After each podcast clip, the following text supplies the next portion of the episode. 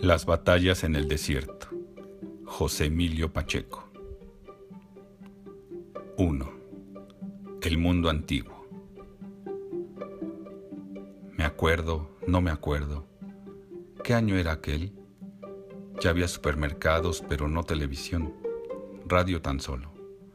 Las aventuras de Carlos Lacroix, Tarzán, El Llanero Solitario, La Legión de los Madrugadores, Los Niños Catedráticos, Leyendas de las calles de México, Panseco, el doctor Icu, la doctora Corazón desde su clínica de almas. Paco Malgesto narraba las corridas de toros. Carlos Albert era el cronista de fútbol. El mago Septién transmitía el béisbol. Circulaban los primeros coches producidos después de la guerra. Packard, Cadillac, Buick, Chrysler, Mercury, Hudson, Pontiac, Dodge, Plymouth, De Soto. Íbamos a ver películas de Errol Flynn y Tyrone Power, a matinés con una de episodios completa. La invasión de Mongo era mi preferida. Estaban de moda Sin Ti, La Rondalla, La Burrita, La Múcura, Amorcito Corazón, volvió a sonar en todas partes un antiguo bolero puertorriqueño. Por alto esté el cielo en el mundo, por hondo que sea el mar profundo, no habrá una barrera en el mundo que mi amor profundo no rompa por ti. Fue el año de la poliomielitis, escuelas llenas de niños con aparatos ortopédicos, de la fiebre aptosa. En todo el país fusilaban por decenas de miles reses enfermas de las inundaciones. El centro de la ciudad se convertía otra vez en laguna. La gente iba por las calles en lancha. Dicen que con la próxima tormenta estallaría el canal del desagüe y anegaría la capital. ¿Qué importa? contestaba mi hermano, si bajo el régimen de Miguel Alemán ya vivimos hundidos en la mierda. La cara del señor presidente en donde quiera.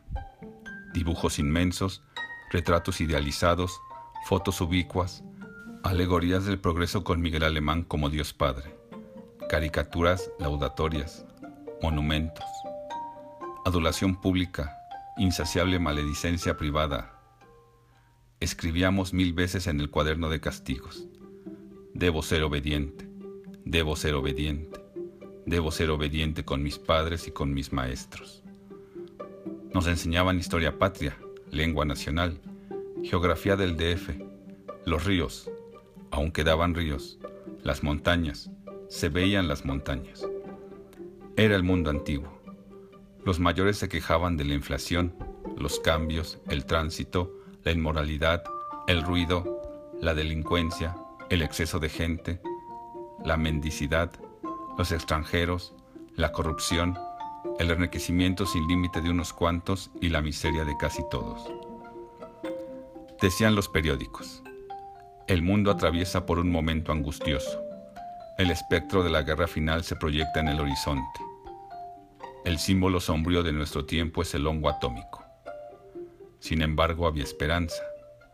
Nuestros libros de texto afirmaban, visto en el mapa, México tiene forma de cornucopia o cuerno de la abundancia.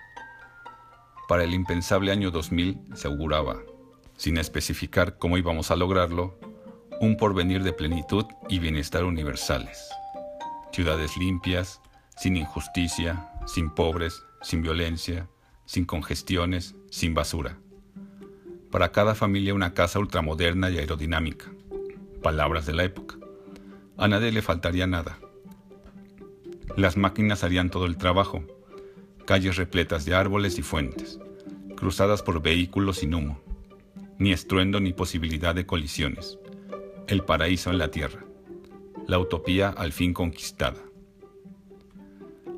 Mientras tanto nos modernizábamos, incorporábamos a nuestra habla términos que primero habían sonado como pochismos en las películas de Tintán y luego insensiblemente se mexicanizaban. Thank you, ok, Usamara, shut up, sorry, one moment please.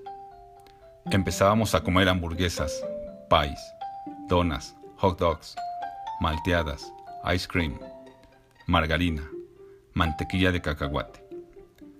La Coca-Cola sepultaba las aguas frescas de Jamaica, chía, limón.